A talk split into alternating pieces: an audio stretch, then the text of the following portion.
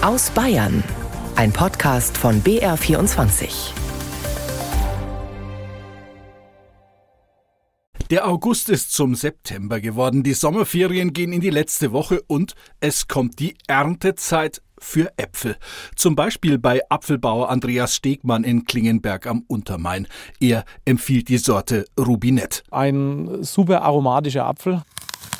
Der Saft läuft gerade so heraus. Er hat ein würziges Aroma, Süße, Säure im, im, Wechselspiel. Eine der besten Äpfel, die es überhaupt gibt. Wie es nach den ausgeprägten Dürre- und Regenperioden dieses Jahres um die Äpfel steht, nämlich gar nicht so schlecht, davon mehr am Ende dieses bayerischen Wochenrückblicks. Am Mikrofon begrüßt sie Lorenz Storch. Zunächst aber zu deutlich unangenehmeren Wetterfolgen. Vor einer Woche hat ein verheerendes Unwetter Teile Südbayerns getroffen und auch Tage danach laufen noch immer Aufräumarbeiten. Hunderte kaputte Dächer und Fenster müssen notdürftig abgedichtet, Autos abgeschleppt werden. Viele Gemeinden in den Landkreisen Bad Tölz, Wolfratshausen, Garmisch-Partenkirchen und in Schwaben sind betroffen. Der Sturm und die tennisballgroßen Hagelbrocken haben eine fatale Schneise der Verwüstung hinterlassen. Katrin Bohlmann war in Benedikt Beuern und Bad Bayersäulen unterwegs. Schleppen, schlafen, schleppen, schlafen. So sehen die Tage und Nächte von Hans Meyer seit dem Hagelsturm aus. Fast 70 Autos hat er bereits abgeschleppt. Der Murnauer ist seit knapp 40 Jahren in der Branche tätig. Aber so eine Ausnahmesituation habe er noch nicht erlebt. Es fordert einen schon. Ja. Und es ist kein Ende absehbar. Das ist das Schlimme eigentlich. Noch fünf Autos, ja. Nee, es sind noch viele, viele, viele, die da kommen. Jetzt muss Hans Meyer ein Auto an einem Hotel in Bad Bayersäun abschleppen. Ein Gast hat seinen beschädigten Wagen auf dem Parkplatz abgestellt und den Schlüssel hinterlegt. Er selbst ist nicht mehr da. Jetzt gehen wir mal an das Auto hin und schauen uns das Auto an, aber das sieht ja gar nicht so schlimm aus. Also verglichen mit den anderen. Die Frontscheibe ist zertrümmert, das sieht man halt eingeschränkt nur, aber zum Aufladen reicht es noch und keine Splitter im Fahrzeug, kein Schiebedach durchgeschlagen. Also der ist noch ein glücklicher. Ne? Hans Meyer fährt das Auto vorsichtig aufs Plateau des Abschleppwagens, macht es fest, fertig. So, den haben wir jetzt verladen. Jetzt fahren wir wieder zurück und holen uns den nächsten Auftrag. Das Auto kommt erst einmal auf den Hinterhof vom Autohaus Meier. Da ist aber kaum noch Platz. Es gleicht einem Autofriedhof. Zerbeultes Blech, durchlöcherte Frontscheiben, zersplitterte Scheinwerfer. Servus. So, dann komme ich dann zu dir, oder? Auch Zimmerer Michael Sonner aus Benedikt Beuern hat seit dem Wochenende alle Hände voll zu tun. Dächer reparieren, dicht machen. Sein eigenes Haus ist auch beschädigt. Er und seine Leute kommen an ihre Grenzen ich schalte einfach um 10 Uhr das Telefon aus, weil es rufen bis um 10 Uhr am Abend, äh, rufen noch Leute an und, und weinen, weil das Dach nicht dicht ist. Ein Problem, es gab keine Dachplatten mehr. Michael Sonner hat welche organisiert. Wir kriegen jetzt bis Freitag fast noch 30 Sattelzüge. Das ist schon einiges, aber es reicht um Weitem nicht mit Sicherheit wird es Leute geben, die wo dann in vier Wochen, fünf Wochen erst die ersten Dachplatten bekommen. Aktuell arbeitet der Zimmerer am Gasthaus Herzogstand in Benediktsbeuern. Das Dach hat einen Totalschaden. Geschätzter Schaden 150.000 Euro. Die Reparatur wird Monate dauern. Wird Josef Rettel, nimmt's, wie's ist. Vor lauter Arbeit sind wir nicht zum Rasieren gekommen und jetzt arbeiten wir halt mal, aufräumen halt. Versicherung klären, hoffentlich zahlen's oder nicht. Es gibt noch viel zu tun in und um Benedikt Beuern und Bad Bayersäun. Zimmerer Michael Sonner geht davon aus, dass viele Häuser noch nächstes Jahr notdürftig mit Folien abgedeckt sind. Der 1. September ist auch Start des Ausbildungsjahres und Bayern verzeichnet ein Plus bei den Azubi-Zahlen. Handwerksbetriebe haben 1,6 Prozent mehr Lehrlinge und die Industrie- und Handelskammern melden für die von ihnen betreuten Berufe sogar mehr als 5 Prozent plus. Trotzdem sind in Bayern insgesamt noch fast 45.000 Lehrstellen unbesetzt und Schulabgänger werden von den Betrieben heftig umworben. Isabella Kroth. Für Henry Wieland beginnt ein neuer Lebensabschnitt. Er ist 19 Jahre alt, gerade fertig mit der Realschule, den Sommer über hat er bei einem Getränkelieferanten gejobbt. Heute startet er bei Train im oberbayerischen Kreiling, ein Unternehmen, das Kälte- und Wärmeanlagen herstellt, eine Zukunftsbranche. Ja, ich freue mich auf jeden Fall drauf. Für mich war klar, dass ich irgendwas Handwerkliches mache. Vor allem auch was Aktuelles. Motivierte Jugendliche wie Henry sind überall in Bayern gesucht, weil auf der einen Seite die vielen Babyboomer nun nach und nach in Rente gehen, auf der anderen Seite zu wenig junge Menschen nachkommen. Die Industrie- und Handelskammern werben deshalb seit Jahren für die duale Berufsausbildung.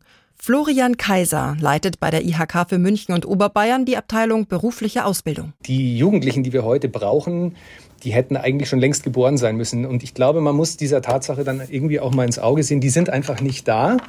Und deshalb ist es einfach ganz wichtig, dass wir alle gemeinsam künftig noch mehr von den Vorteilen von der dualen Berufsausbildung überzeugen. Gut fünf Prozent mehr Jugendliche als im Vorjahr haben sich heuer in Bayern für einen IHK-Beruf entschieden. Beim Handwerk ist es immerhin noch ein Plus von gut eineinhalb Prozent. Erfolge nach Corona, doch auf Dauer nicht genug. Rund 38.000 Lehrstellen sind in Bayern aktuell laut Bundesagentur für Arbeit noch unbesetzt. Gleichzeitig sind noch gut 7.500 Jugendliche auf der Suche. Bedeutet, auf jeden davon kommen rein rechnerisch fünf Ausbildungsplätze. Was für die Unternehmen herausfordernd ist, ist für junge Menschen wie Henry Wieland eine Chance. Heutzutage junge Leute sind extrem viel wert und äh, auch sehr gesucht in der Ausbildung. Deswegen einfach eine ordentliche Unterstützung, das ist so das Hauptwichtigste für mich. Was das konkret bedeutet, weiß Sabine Blumortier. Sie berät Unternehmen zum Umgang mit Azubis und nennt sich selbst Ausbildungsflüsterin. So manche Haltung, der Azubi hat nichts zu sagen und heutzutage möchten die Auszubildenden wertgeschätzt werden und als vollwertiges Mitglied im Prinzip im ganzen Kollegenkreis gesehen und akzeptiert werden. Doch nur Forderungen stellen, das will Henry Wieland nicht. Der 19-Jährige will in den nächsten dreieinhalb Ausbildungsjahren etwas beitragen. Das erste Ziel natürlich ist erstmal ein erfolgreicher Abschluss, ein erfolgreicher Geselle werden und die Firma voranzubringen. Und nach der Ausbildung vielleicht den Meister und dann? Eine eigene Firma wäre dann schon so ein Hintergedanke, den man auf jeden Fall hat als großes Ziel. Große Ziele, für die oft eine Ausbildung den Grundstein legt. Ein Schlüssel zu mehr Nachwuchs in Technikberufen wäre es, auch Mädchen und junge Frauen mehr dafür zu begeistern. Manchmal gelingt das. In Nürnberg etwa gibt es eine kleine Schweißerei, die ausschließlich von Frauen geführt wird. Sie haben Kunden aus ganz Europa. Mit Fachkenntnis und Präzision leiten sie den Familienbetrieb in einem noch immer männerdominierten Handwerk. Gisela Steiger. In der 1000 Quadratmeter großen Werkhalle der Schweißerei Michel in Nürnberg sprühen die Funken. In einem abgetrennten Bereich sitzt Geschäftsführerin Ramona Raum vor einem Laserschweißer. Sie schaut durch ein Mikroskop, während sie einen hauchdünnen Draht an Bauteile für die Medizintechnik schweißt. Die 34-Jährige ist Metallbauermeisterin und internationale Schweißfachfrau. Qualifikationen, die nur wenige Frauen haben. Wir gehen beim Laserschweißen ins Filigran Sahne. Der dünnste Schweißdraht, den wir hier verwenden, der ist 0,2 mm stark. Vor drei Jahren hat Raum den Familienbetrieb von ihrer Mutter übernommen. Seniorchefin Cornelia Michel sitzt noch immer im Büro, kümmert sich um Auftragseingang und Warenbestand. Sie war die erste Frau in der Familie, die sich in dem männerdominierten Handwerk durchsetzen musste. Die Firma arbeitet für Großkunden aus ganz Europa und sogar weltweit. Auftraggeber für uns ist die Industrie im Energiebereich, im Kraftwerksbau, die Automobilindustrie und da speziell Formen- und Werkzeugbau. Die Schweißerei bedient eine gefragte Nische im Metallhandwerk. Sie ist spezialisiert auf die Verarbeitung von mehr als 50 verschiedenen Schweißzusatzstoffen für jede gewünschte Materialbeschaffenheit. Und das ist längst nicht alles. Wir können an Formen so schweißen, dass man nach der Fertigbearbeitung die Schweißnähte den Schatten nicht mehr sieht. Dieses Verfahren, das hat der Opa damals erfunden. Der hat sich da ewig lang damit beschäftigt. In ihrer Werkstatt beschäftigt Ramona Raum drei Männer und eine Frau, die sie selbst ausgebildet hat. Dreieinhalb Jahre dauert die Ausbildung. Wer den Meister draufsattelt, braucht mindestens noch ein weiteres Jahr. Bei den Metallbauern wächst der Frauenanteil prozentual nur langsam. In den vergangenen zehn Jahren hat er sich in Bayern vervierfacht, bundesweit verdoppelt. In beiden Fällen aber bleibt er unter fünf Prozent, laut Statistik des Zentralverbands des deutschen Handwerks. Die 24-jährige Metallbauermeisterin Andrea Steineck erinnert sich. Ja, also ich war das einzige Mädchen in der Klasse. Und ging aber. War kein Problem. Die waren alle nett. Im Büro wird Raums Schwester Marina bald die Stelle der Mutter übernehmen. Dann ist die Firma in Händen der Enkelinnen des Firmengründers Konrad Michel, der im Mai dieses Jahres verstorben ist. Er hätte sich gefreut zu sehen, wie seine Mädels alles meistern, meint Betriebswirtin Marina Raum. Also ich glaube, gesagt hätte er nicht viel, aber er war stolz gewesen. Er wäre richtig stolz gewesen auf uns. Eine Technik, für die sich derzeit sehr viele in Bayern begeistern, ist die Photovoltaik. Anlagen auf Hausdächern boomen, allerdings kommen die Stromnetzbetreiber dabei kaum noch hinterher. Es häufen sich Fälle, in denen Kunden monatelang auf den Anschluss für ihre Solarzellen warten müssen. Nadja Armbrust mit einem Beispiel aus Flossenbürg im Landkreis Neustadt-Waldnab. Die Oberpfälzer Gemeinde könnte man auch als Solardorf bezeichnen. So viele Solarzellen sind auf Hausdächern, Scheunen, Fahrradschuppen, selbst auf der Schule und der Tonhalle. Die Flossenbürger scheinen die Energiewende ernst zu nehmen. Wäre da nicht dieser eine Haken? Denn ein Teil der Anlagen speist keinen Strom ins Netz. Irmgard Heinrich blickt hoch zu ihrem Dach, kneift die Augen zusammen, so sehr blendet die Sonne. Ich habe 30.000 Euro bezahlt und kann es jetzt nicht nutzen. Da will man was machen für die Energiewende und dann geschieht nichts. Irmgard Heinrich ist Rentnerin. Mit ihrem Ersparten hat sie eine Solaranlage gekauft. Seit dem Frühjahr ist diese betriebsfähig, könnte Strom ins Netz einspeisen. Doch das darf sie nicht. Zuerst muss ein neuer Zähler installiert werden, ein sogenannter Zweirichtungszähler. Der erfasst sowohl den Strom, den sie verbraucht, als auch den Strom, den sie ins Netz einspeist. Die Installation dieses Zählers lässt auf sich warten. Der Netzbetreiber bittet seit Monaten um Geduld. Ist Flossenbürg ein Einzelfall? Absolut nicht, sagt Carsten Körnig, Geschäftsführer des Bundesverbands der Solarwirtschaft. Man kann generell inzwischen sagen, dass Verzögerungen beim Netzanschluss zu den großen Bremsklötzen der Energiewende zählen, nicht nur in einzelnen Bundesländern, sondern bundesweit. Andres Gensch vom Bundesverband der Energie- und Wasserwirtschaft räumt Verzögerungen beim Netzanschluss durch Netzbetreiber ein. Viele Netzbetreiber äh, fahren Sonderschichten, um diesen enormen Anstieg zu, be zu bewältigen. Zum Teil bis, bis Samstagsarbeit versuchen die das hinzubekommen. Und laut Prognosen der Netzbetreiber wird sich die Photovoltaikleistung in fünf Jahren verdreifacht haben, in zehn Jahren verfünffacht. 2045 soll es achtmal so viel Leistung geben wie heute.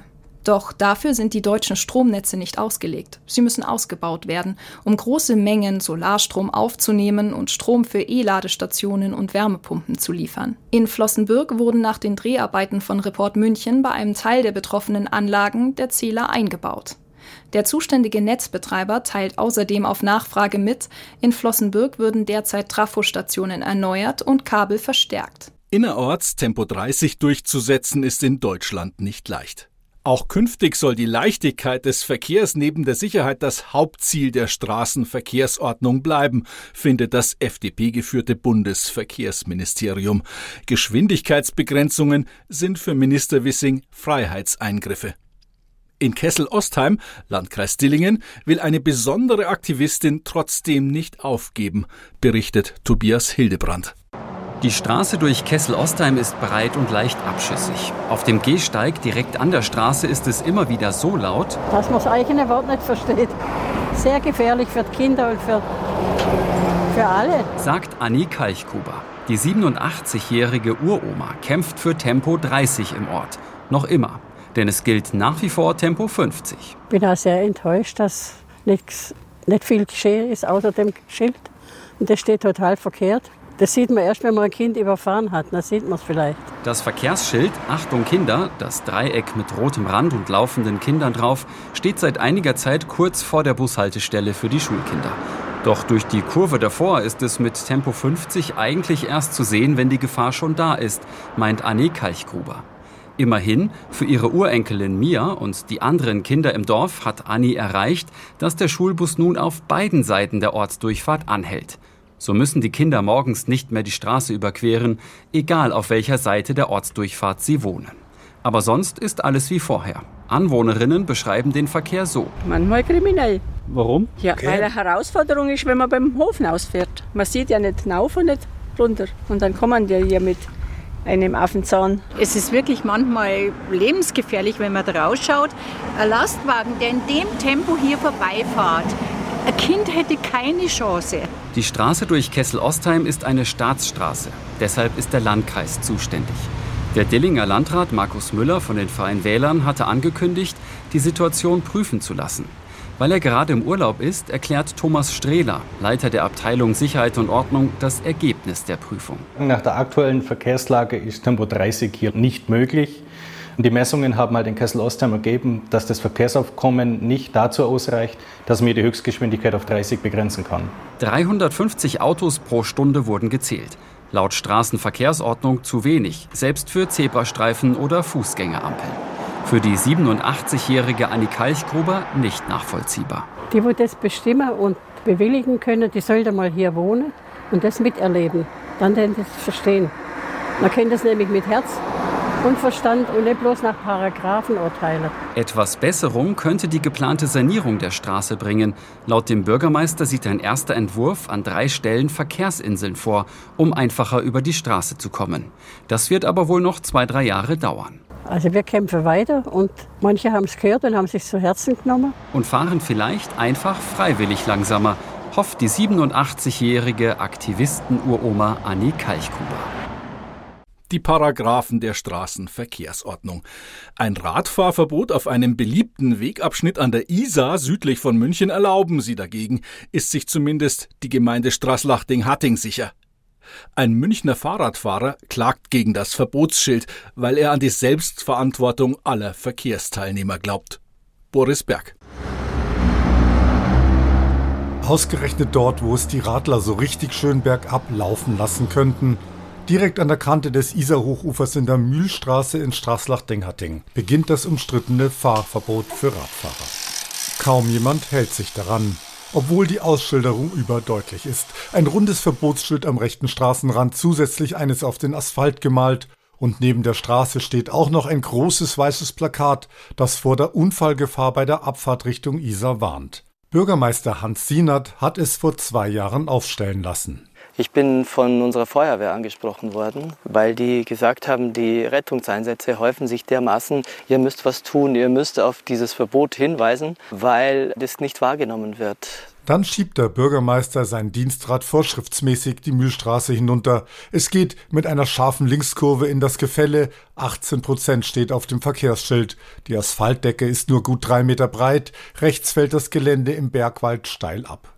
Viele Radfahrer verlieren laut Bürgermeister hier ihr Gleichgewicht, wenn sie vom Asphalt auf den schmalen Schotterstreifen geraten. Wir hatten ja zwischen 2014 und 2018 vier ganz schwere Unfälle mit einem Todesfall und diese Schädelhirntraumata, die kommen auch, weil sie gegen die Leitplanke knallen. Zumindest waren das die letzten Unfälle immer wieder. Um Radfahrer vor dieser Gefahrenstelle zu schützen und die freiwilligen Helfer von der Feuerwehr vor zu vielen Einsätzen zu bewahren, will die Gemeinde Straßlach-Dinghatting im südlichen Landkreis München an dem Abfahrtsverbot festhalten. Simon Lutz aber klagt dagegen. Gerade hat er die zweite Instanz angerufen. Ich denke, dass es grundsätzlich problematisch ist, wenn man eine ganze Gruppe an Verkehrsteilnehmern, in dem Fall Radfahrer, für das Fehlverhalten Einzelner bestraft. Auch insbesondere im Kontext, dass die bisherigen Unfälle eigentlich allesamt auf sehr grobes Fehlverhalten zurückzuführen sind. Auch der ADFC hält das Fahrverbot für unverhältnismäßig. Die alternative Abfahrt durch den Wald sei deutlich länger und nicht asphaltiert findet ADFC-Ortsgruppensprecher Hartmut Schüler. Hier kann einfach, wenn du ein normales Fahrrad hast und dich normal benimmst, kann auf dieser Strecke eigentlich nichts passieren. Von den eher unvernünftigen Radlern, die auch an Gefahrenstellen besonders schnell fahren, hielte sich aber sowieso kaum einer an das Verbot, so der ADFC-Sprecher. Die Polizei kontrolliert nach eigenen Angaben regelmäßig. Eine abschreckende Wirkung hat das aber offenkundig nicht. Dies weiß auch der Bürgermeister, dem es ohnehin bei dem Verbot auch um die Haftungsfrage für die Gemeinde geht. Und damit diese Frage nicht gestellt wird, steht das Abfahrtverbot da. Es kann trotzdem jeder entscheiden, ob er runterfährt oder nicht. Und so sind wir aus dem Schneider. Das Verwaltungsgericht München hat der Gemeinde in der ersten Instanz Recht gegeben. Jetzt ist der Bayerische Verwaltungsgerichtshof in der zweiten Instanz gefragt in den Nordwesten Bayerns an den Untermain. Hier hat Apfelbauer Andreas Stegmann in diesen Tagen mit der Apfelernte begonnen und BR Untermain-Korrespondentin Barbara Ecke auch einiges über Apfelsorten erzählt. Eine von fünf Plantagen des Familienunternehmens Stegmann in Klingenberg. Auf knapp drei Hektar stehen rund 8000 Apfelbäume in Reih und Glied, dicht behängt mit knackigen Äpfeln. Einige sind schon reif, andere brauchen noch ein paar Wochen. Die Apfelernte läuft noch bis Mitte Oktober und Juniorchef Andreas Stegmann ist guter Dinge. Dieses Jahr hatten wir Gott sei Dank keinen Hagel. Dieses Jahr erwarten wir wirklich auch eine gute Ernte. Und die Qualität, die am Baum hängt, sind wir auch zufrieden da wirklich durch den äh, vielen Regen, den wir jetzt ähm, Ende Juli, Anfang August hatten, doch die Äpfel noch mal sehr schön gewachsen sind. Der Klimawandel mit Hitze und Trockenheit dieses Jahr vor allem im Juni und Juli haben auch die Apfelbauern zu spüren bekommen. Ganz ohne Bewässerung ging es auch da nicht. Die Stegmanns mit ihren Plantagen am Untermain haben aber Glück. Wir haben hier wirklich Böden, die Wasser sehr gut speichern können. Deswegen hatten wir auch nicht die Probleme wie in Regionen, wo der Boden sandiger ist. Da ist Obstproduktion ohne Wasser praktisch nicht mehr möglich. 18 verschiedene Apfelsorten baut der Familienbetrieb in Rollfeld, Rollbach und Mönchberg an. Bei so viel Auswahl will ich jetzt vom Fachmann wissen, was ist denn Ihr persönlicher Lieblingsapfel? Ich esse wahnsinnig gerne die Rubinette. Das ist wirklich ein super aromatischer Apfel. Der Saft läuft gerade so heraus.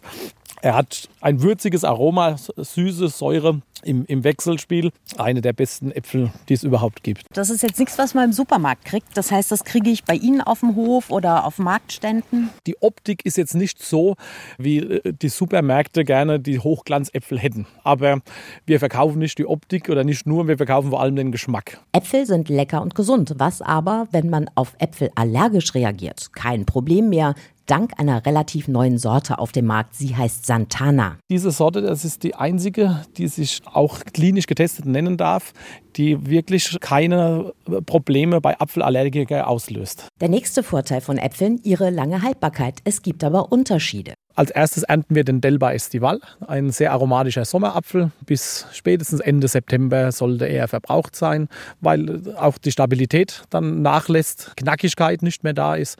Es gibt aber auch Sorten wie den Jona Gold, den Fuji oder auch den Topaz, die man wirklich ohne Probleme durch gute Kühlung und Lagerung bis in den Juni des nächsten Jahres lagern und auch als knackige Äpfel verbrauchen kann. Aber jetzt freuen wir uns erstmal über die frischen Äpfel. Und damit endet der bayerische Wochenrückblick. Wenn Sie ihn online nochmal nachhören wollen, kein Problem, auf br24.de-sonntag. Einen schönen Sonntagabend wünscht Lorenz Storch.